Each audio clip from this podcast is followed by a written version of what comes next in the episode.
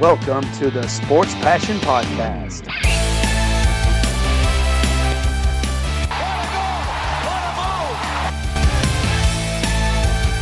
Oh, blocked by James! LeBron James with the rejection. And here's your host, Lars Marendorf. Einen wunderschönen guten Abend und herzlich willkommen zum Sport Passion Podcast. Gestern waren es in Deutschland teilweise bis zu 30 Grad, heute waren es bei uns auch noch so um die 25 und das ist natürlich bestes Wetter, um über Eishockey-Playoffs zu reden. Ja, so ist es nun mal im Moment. Die NHL-Playoffs beginnen ja sonst einen knappen Monat früher. Dieses Jahr eben dann nochmal verschoben Extrem war es letztes Jahr, aber dieses Jahr eben auch nochmal um einen Monat verschoben. Es geht los mit den NHL Playoffs und deswegen gibt es in dieser Folge dann auch zwei Serien, auf die ich vorausschaue. Aber ähm, ich muss gleich dazu sagen, ähm, es sind noch nicht alle Spiele durch. Äh, also das werde ich dann auch bei den Vorschauen nochmal sagen, dass heute Nacht noch ein paar Spiele offen sind. Ich nehme auf am Montag, den 10.05., also eben noch in dieser Nacht auf Dienstag noch ein paar Spiele, gibt auch noch ein paar andere Spiele in der North Division, kommen wir dann, wenn es um die geht, noch dazu. Aber zwei Serien gibt es schon, auf die ich vorausschauen werde. Das werden die aus der Central Division sein. So viel kann ich schon verraten. Aber bevor es auf die Playoffs zugeht und auf die Serien zugeht, da möchte ich ein bisschen auf ein paar Dinge schauen, die in den letzten Tagen passiert sind, Entwicklungen in der NHL. Also Teil 1 wird ein kleiner Rundumblick sein. Und da fangen wir mal an mit dem, ja, was in Edmonton beziehungsweise durch einen Spieler der Edmonton Oilers passiert ist. Conor McDavid hat es geschafft, in einer Saison, in der es nur 56 Spiele geben wird, 100 Scorerpunkte zu sammeln. Und das hat er nicht nur in 56 geschafft, sondern er war sogar noch besser. Er hat es in 53 geschafft.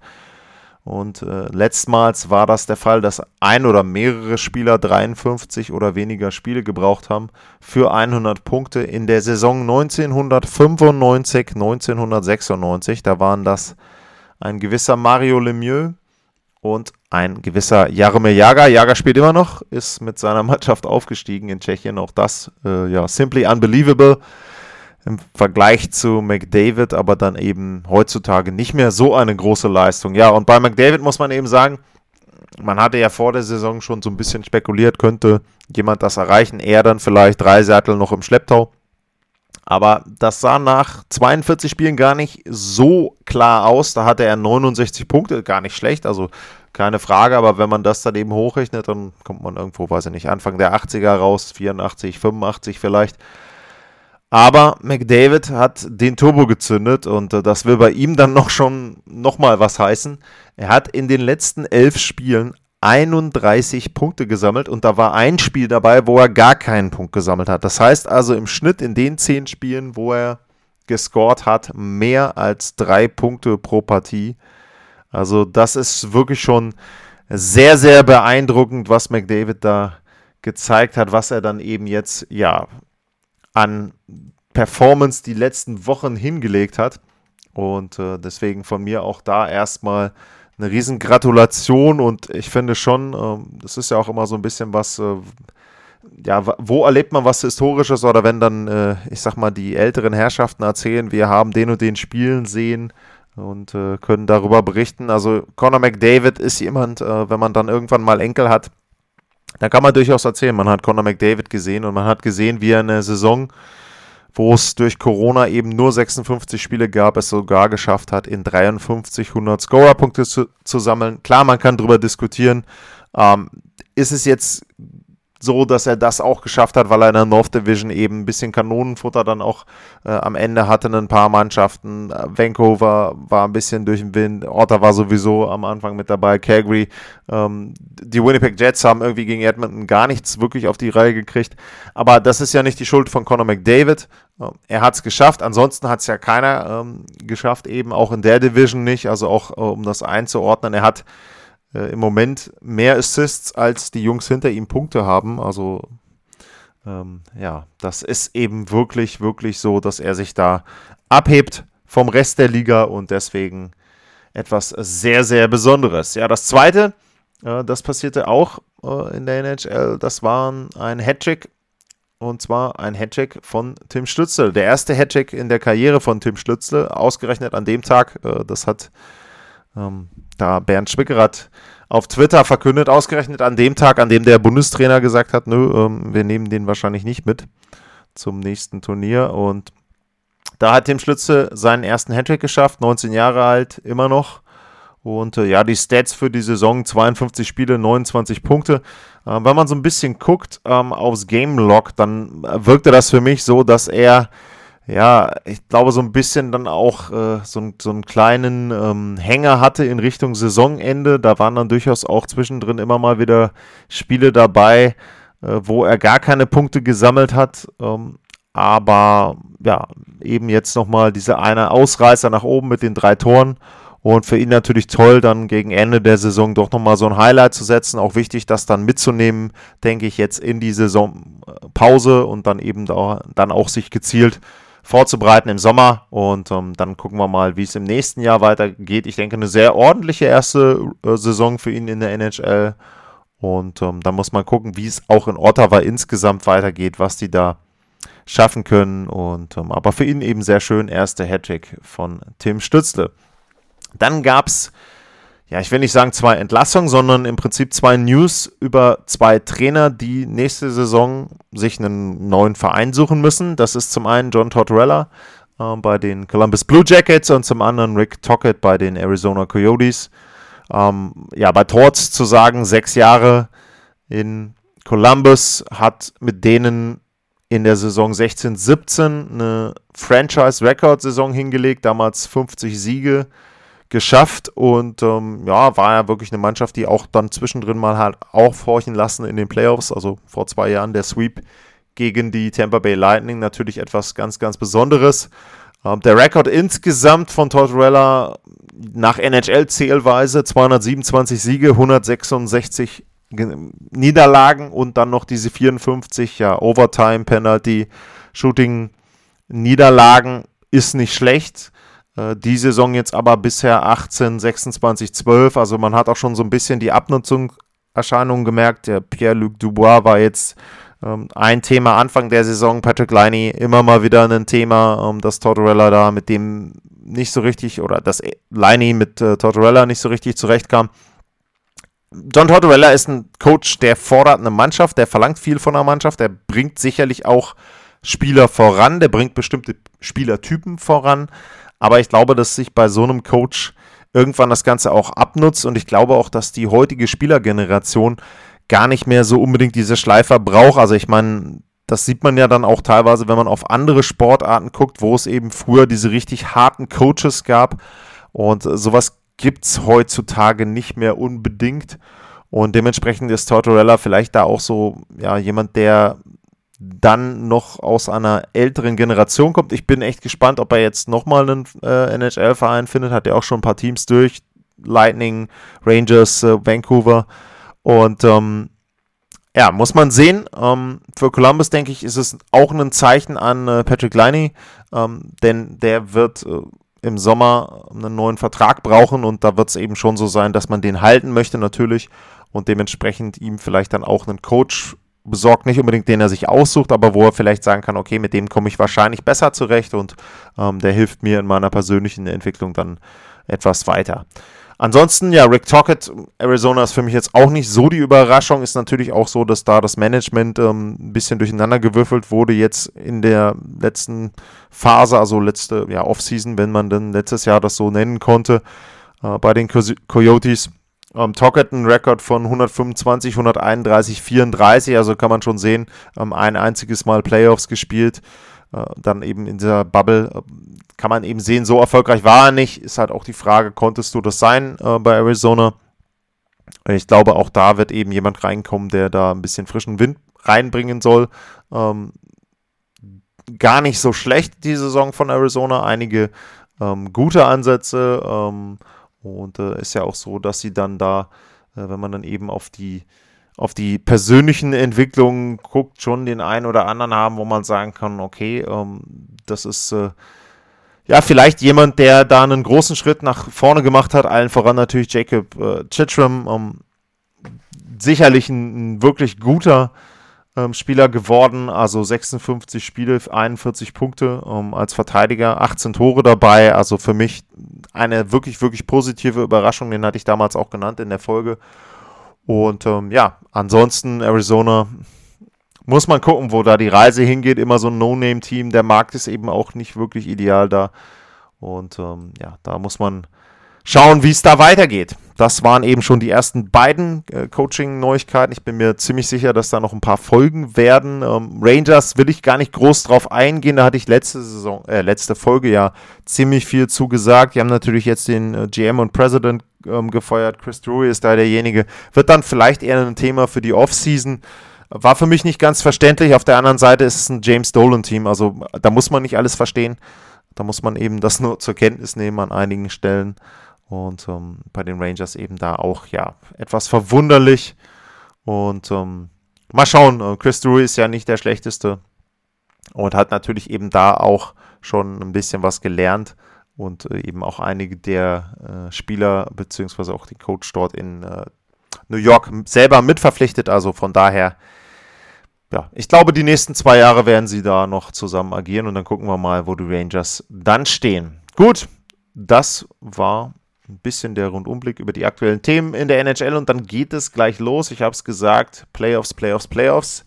Erste Serie, auf die ich schauen werde, sind die Begegnungen zwischen den Carolina Hurricanes und den Nashville Predators. Bis gleich.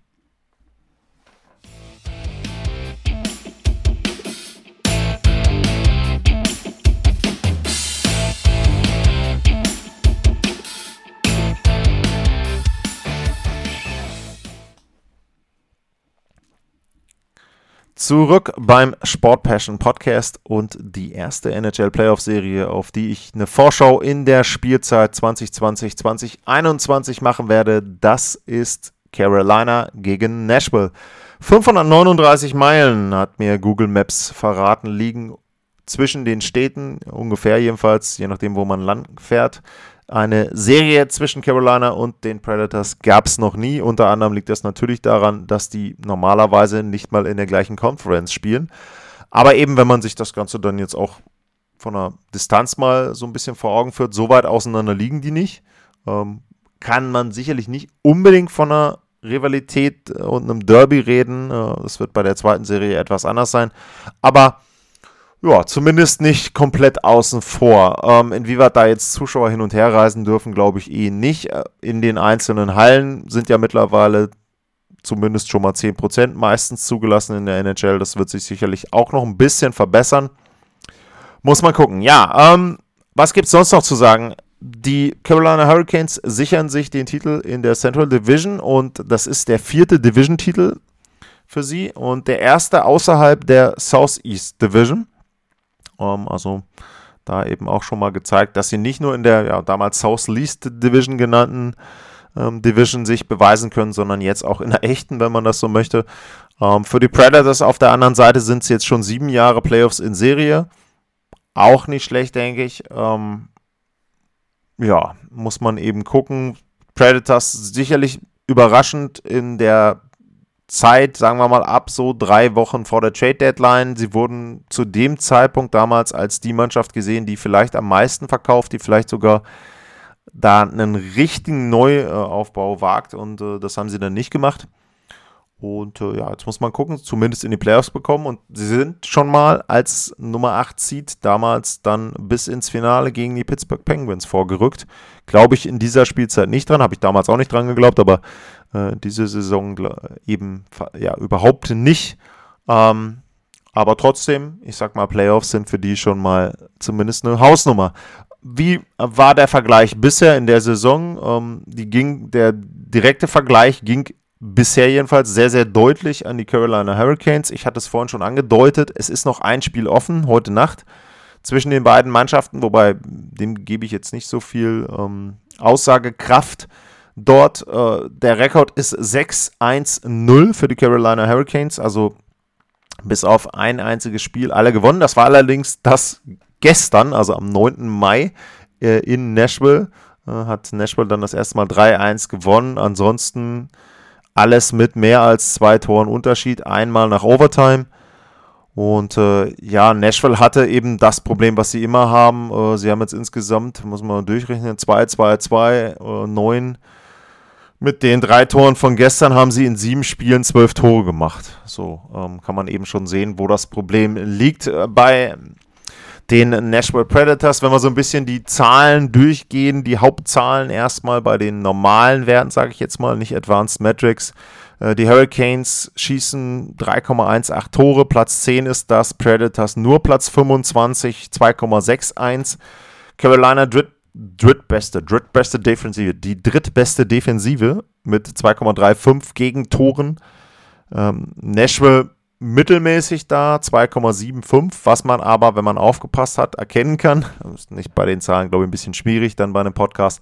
Die Predators haben ein negatives Verhältnis zwischen den eigenen geschossenen Toren und den Toren, die sie bekommen.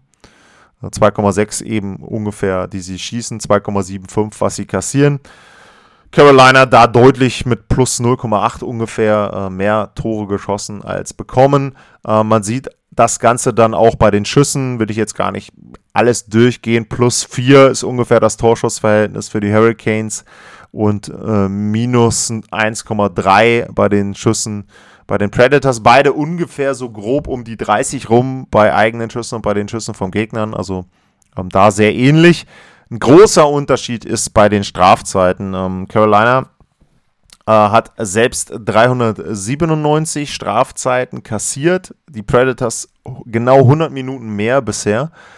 Und ähm, dann äh, bei den Strafzeiten, die die Mannschaften so sich erarbeitet haben, Carolina äh, 373 und äh, die Predators 425. Ähm, klar, das sind jetzt erstmal Zahlen, sag mal, okay, welchen Aussagewert haben die? Die bekommen dann einen Aussagewert, wenn man auf die Special Teams guckt.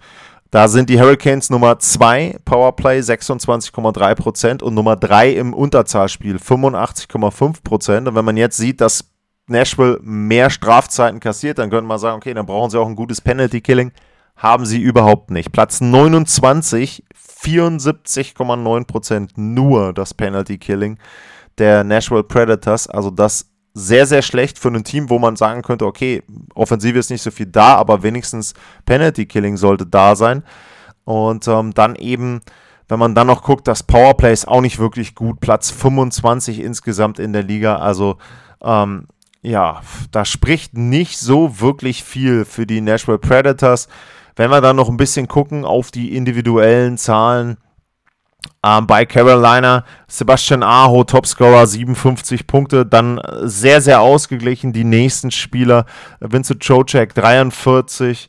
Äh, Smeshnikov 42, Dougie Hamilton 42 Punkte, äh, Martin Nessas 41 Punkte, Jordan Stahl 38, also alles so rundum knapp unter, knapp über 40 Punkte haben sie da einige Spieler, auch bei den Toren, wenn man es jetzt nach, nach Toren ähm, sortieren würde, haben sie eben viele Spieler, die treffen können, viele Spieler, die auch zweistellig getroffen haben, also zweimal 20 Tore, Aho und Niederreiter ähm, sind es dann, der gar nicht bei den, bei den Topscorern eben auftaucht. Oder dazu noch, was haben wir hier, 2, 4, 6 Spieler, die zweistellig getroffen haben bei nur ähm, 56 Spielen, also schon sehr, sehr ausgeglichen.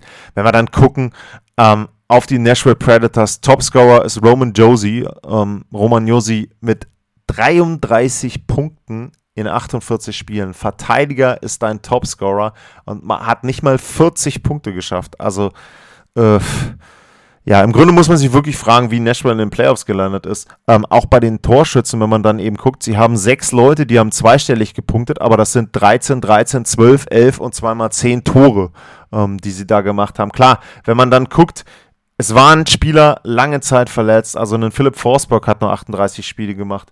Ähm, toll waren 39 Spiele, Luke Kuhn 38 Spiele, ähm, gut, äh, Rocco Grimaldi, wenn man den mit dazu nehmen will, 39 Spiele. Ähm, es ist schon so, Matt Duchesne 33 Spiele, klar, ähm, nur in den 33 Spielen hat er auch nur 11 Punkte gemacht. Also bei einem Duchesne ähm, rechnet man jetzt nicht damit, dass der einen Punkt in drei Spielen macht, sondern eher so vielleicht ein, sollte vielleicht eher ein Point-per-Game-Player sein. Ähm, weiß ich nicht. Äh, vielleicht sehr, sehr overrated da, ähm, Duchesne. Äh, ansonsten, ja, im Grunde äh, muss man bei Nashville eben darauf hoffen, dass einer der Goalies irgendwie ähm, heiß läuft. Jussi Saros gute Saison, 21 Spiele, äh, 21 Siege in 36 Spielen, ähm, eine Fangquote von 92,7 Prozent, also wirklich, wirklich guter. Ähm, Gegentorschnitt 2,28 ist auch okay. Ähm, Pekka Rinne als Backup eben nicht mehr ganz so gut, da geht es dann schon dahin. Ähm, auf der anderen Seite ist es aber jetzt nicht so, dass man bei Carolina sagen kann, ja, ähm, na gut, ähm, die sind jetzt alle schlecht. Nee, ähm, Jovic ähm, mit auch 15 Siegen, äh, James Reimer 15 Siege, Peter Mrazek 6 Siege in 11 Spielen, nur eine Niederlage. Äh, die Gegentorschnitte, da ist Reimer mit 2,6 der schlechteste, deutlich. Ähm, die anderen beiden äh, unter 2 als Gegentorschnitt. Die Fangquote ähm, von Nedeljovic 93,2 Prozent. Also ja, das spricht sehr, sehr viel für Carolina. Natürlich eben dann der Faktor Erfahrung nicht. Ähm, ganz klar, James Reimer kannst du da noch dann als Backup mit dazu nehmen. Ähm, aber äh, ja, insgesamt also ähm, viel, viel äh, für Carolina. Wenn wir nochmal auf die Verletzten gucken, aktuell ähm, Jacob Slavin, ähm, Day-to-Day, Parkett Day-to-Day, äh, Brooke McGinn Day-to-Day bei Carolina. Pff, ja, ist jetzt nichts, wo man sich groß äh, Sorgen machen muss. Ähm, bei, den Predat bei den Predators eben ähm, Arvidsson, äh, Day-to-Day, ansonsten Spisa, Borowiecki und äh, Matthew Olivier, ähm, alle Week-to-Week, -Week, wobei das jetzt auch nicht die Spieler sind, wo ich sage, okay, die machen jetzt den mega Unterschied. Ähm, es spricht sehr, sehr wenig dafür, dass Nashville hier irgendwie in einen Upset landen kann. Ich finde sogar, es spricht wenig dafür, dass Nashville hier überhaupt in irgendeiner Form die Serie halbwegs offen halten kann. Ähm, wie gesagt, vielleicht so ein bisschen noch, wenn man jetzt so konstruieren will, den Faktor Erfahrung, wobei die Hurricanes ja auch schon vor zwei Jahren äh, im Conference-Finale gestanden haben. Da müsst ihr jetzt nachgucken, wer da alles mit dabei war, aber der Großteil der Spieler ja schon ähm, erfahrenen Coach. Sie haben einen Coach, der keinen ähm, Vertrag hat nächstes Jahr mit Rod Brindamore. Also auch das vielleicht ein Faktor Motivation. Ähm, wir äh, oder einer für alle, alle für einen äh, so in dem Dreh. Also ja, spricht für mich wenig, wenig für die Nashville Predators. In dem Sinne würde ich jetzt persönlich sagen, ähm, im Grunde alles über fünf Spiele würde mich überraschen. Also ich sage äh, Carolina in fünf und ähm, dann warten die auf den Sieger der anderen Serie, auf den Sieger der Sunshine State äh, Playoff-Runde und genau da geht es gleich hin. Es geht nach Florida und dann gucken wir auf die zweite Playoff-Serie in der Central Division und davor gibt es einen kleinen Break. Bis gleich.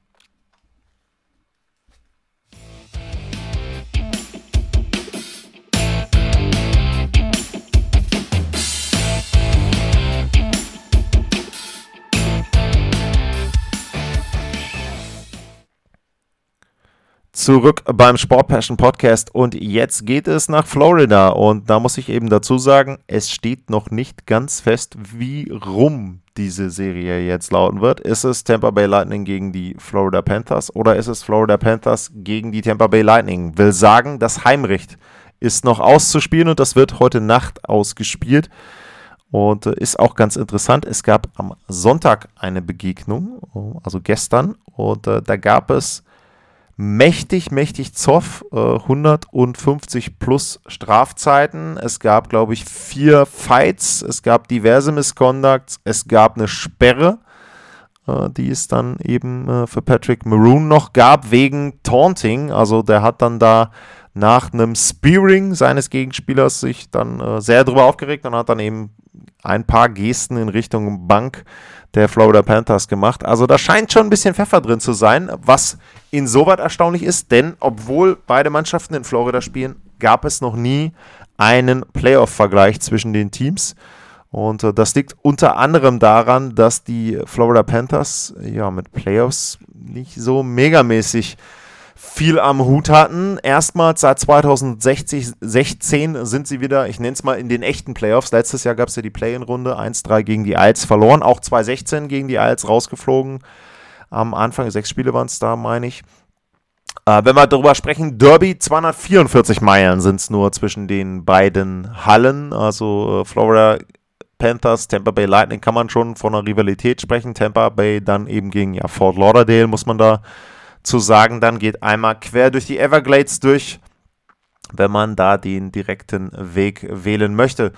Und ähm, da ist es auch so, wenn man da guckt, ja, die reguläre Saison, die lief eher für die Panthers. Die haben von den sieben Vergleichen dann äh, doch vier Stück für sich entscheiden können. Zwei gingen glatt an Tampa Bay und einmal ging es nach Overtime dann an die Lightning. Und was man dazu sagen muss, bei den Spielen bisher, also sieben von acht sind es ja, Florida hat immer relativ viele Tore gemacht. Äh, 5-2 ähm, war äh, das erste Spiel für Florida. Ähm, dann 6-4 ähm, der Sieg von Florida. 5-3 wieder, 5-1. Ähm, Tampa hat allerdings auch ähm, einmal 6-1 gewonnen und einmal 5-3 gewonnen. Also sehr viele Tore. Ähm, das torärmste Spiel war ein 3-2 nach Overtime. Äh, wenn das jetzt so weitergehen würde in der ersten Runde, wäre natürlich sehr interessant, auch für den neutralen Zuschauer dann. Ja, wie gesagt, die reguläre Saison ging eher ähm, an die Florida Panthers.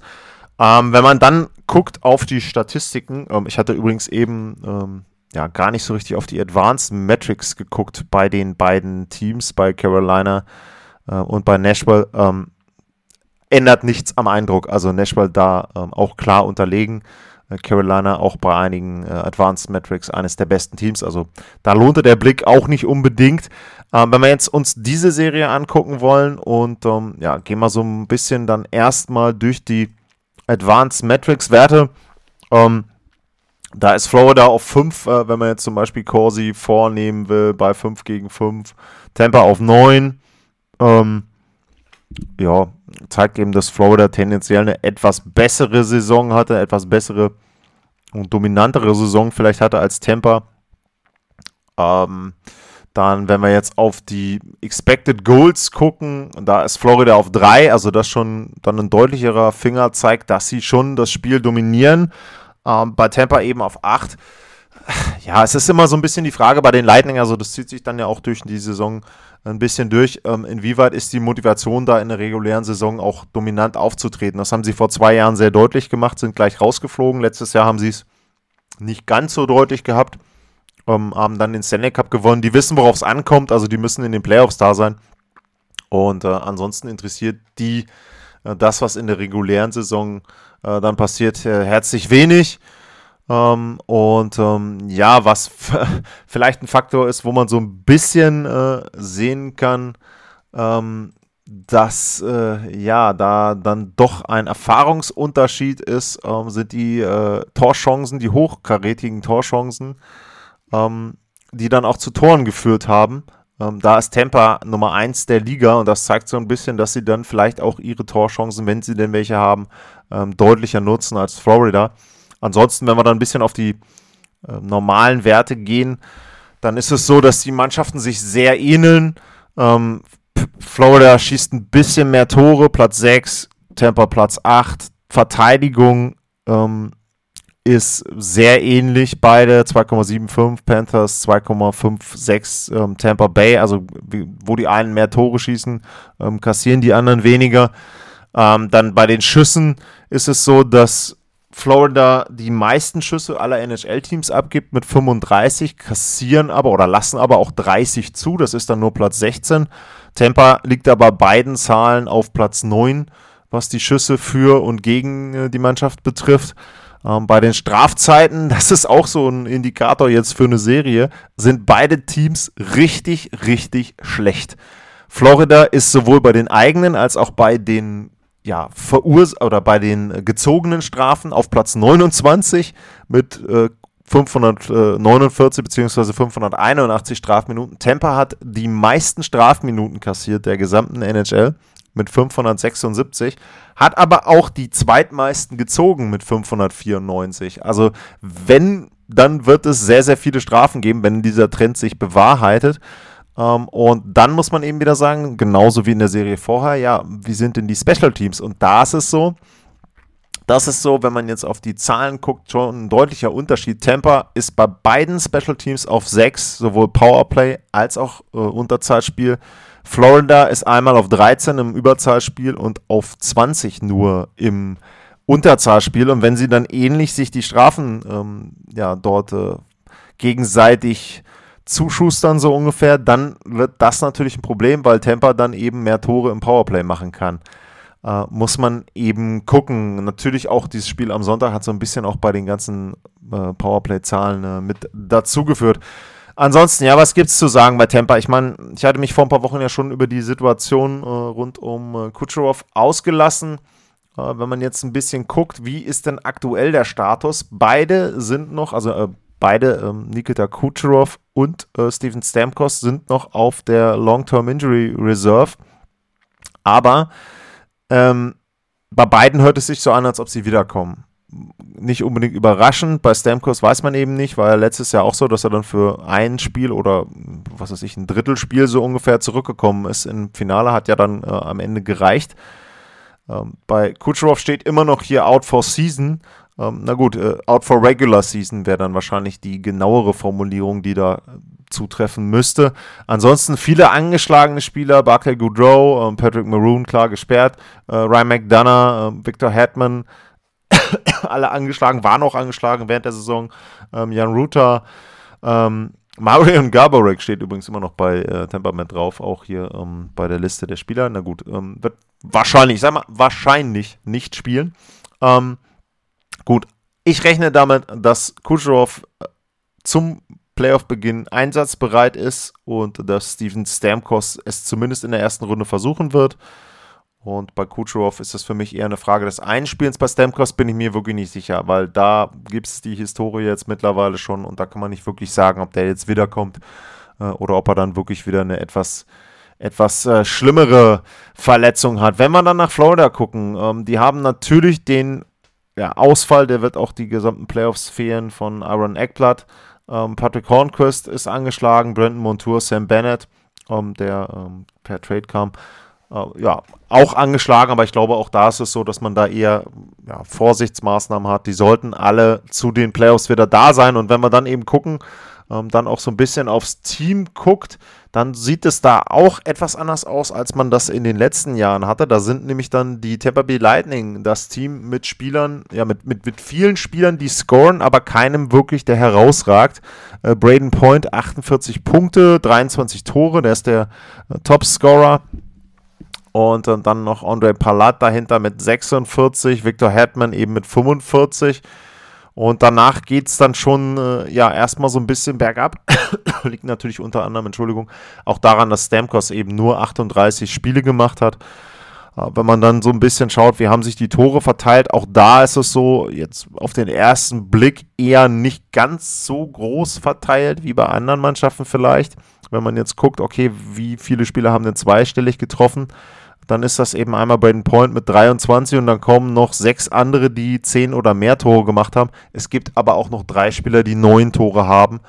Und ähm, von daher Tampa eben einfach eine tiefe Mannschaft, eine Mannschaft, die äh, viel Produktion bekommt, auch von Verteidigern, Sergeyev, äh, Cernak äh, mit dabei, Hetman eben schon genannt, die sind äh, natürlich auch Spieler, die dann eben die Offensive unterstützen können. Wenn wir auf die andere Seite gucken, bei Florida, ähm, da ist es schon so, dass mit äh, Jonathan Huberdeau 61 Punkte, 20 Tore gemacht, mit Barkov 57 Punkte, 26 Tore gemacht, äh, schon zwei richtige Topscorer haben. Danach wird es dann eben auch schon so, dass es dann eher die Ausgeglichenheit ist. Äh, Uyghur äh, ist mit dabei als Verteidiger. Ähm, Verhagi, ähm, Hornquist, Duclair, Wenberg, alles Spieler, bisschen mehr oder knapp unter 30 Punkten. Keith Yendel auch, der alte Mann, 26 Punkte.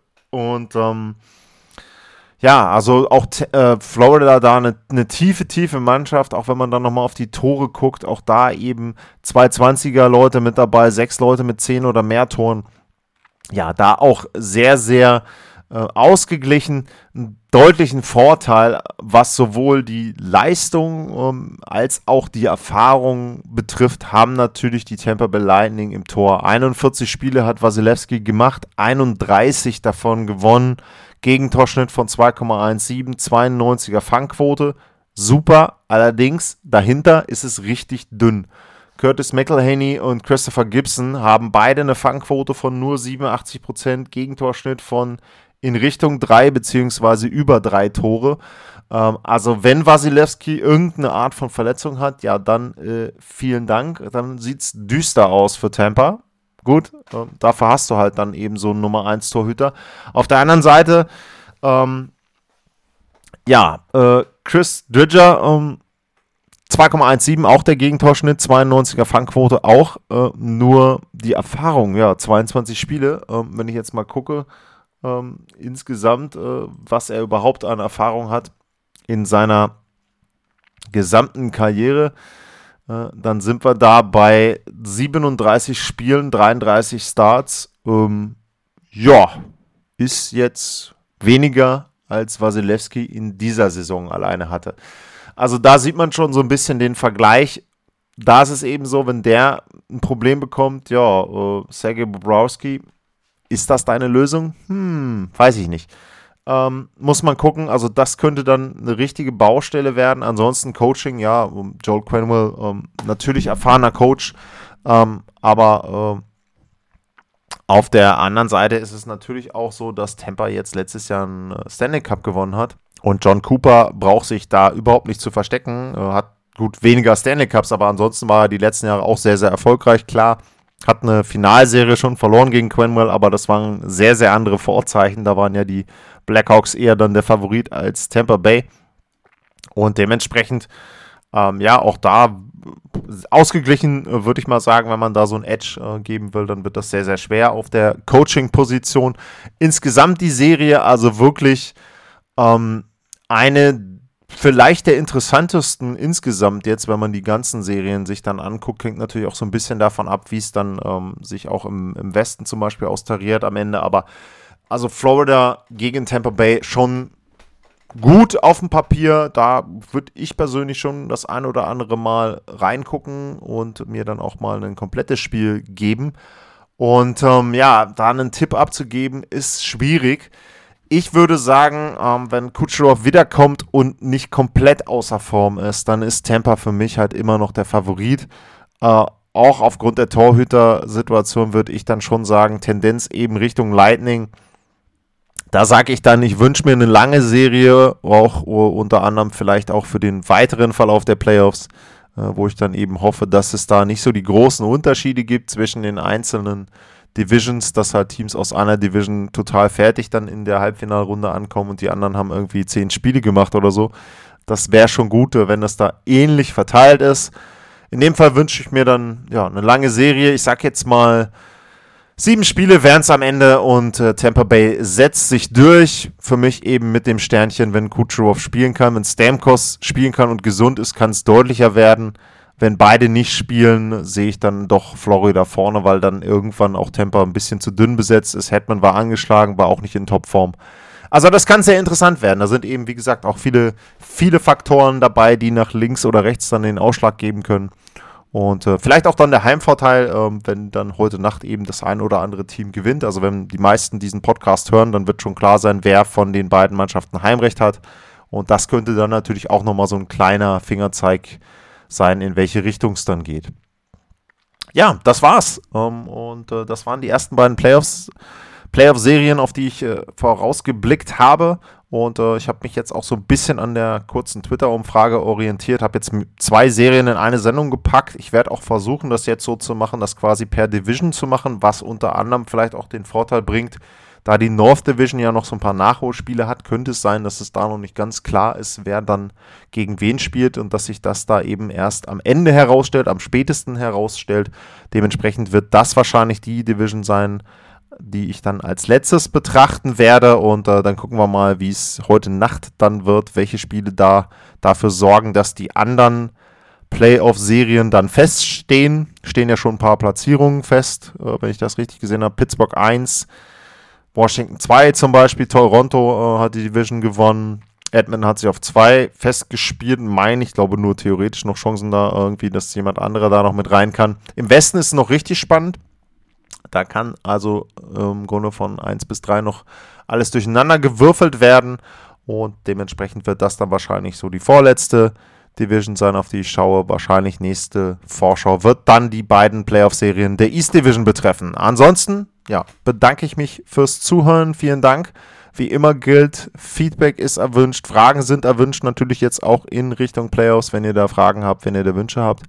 Und natürlich wie immer die Bitte, abonniert die Podcasts bei, oder abonniert den Podcast bei euren Podcast-Anbietern des Vertrauens und bewertet auch fleißig. Wie gesagt, hatte letztes Mal schon bei iTunes eine Bewertung gesehen, hat mich sehr gefreut. Das hilft einfach immer. Die Algorithmen arbeiten da dann mit den Bewertungen deutlich besser und dementsprechend würde ich mich freuen, wenn das da ein bisschen nach oben geht bei gewissen Listen und ansonsten bleibt gesund, das Wichtigste überhaupt und ihr werdet merken, es wird diese äh, Woche dann Schlag auf Schlag gehen mit den Vorschauen. Und äh, dann gucken wir mal, wann die Playoffs dann auch endlich losgehen mit richtigen Spielen. Bis dahin, vielen Dank fürs Zuhören. Tschüss.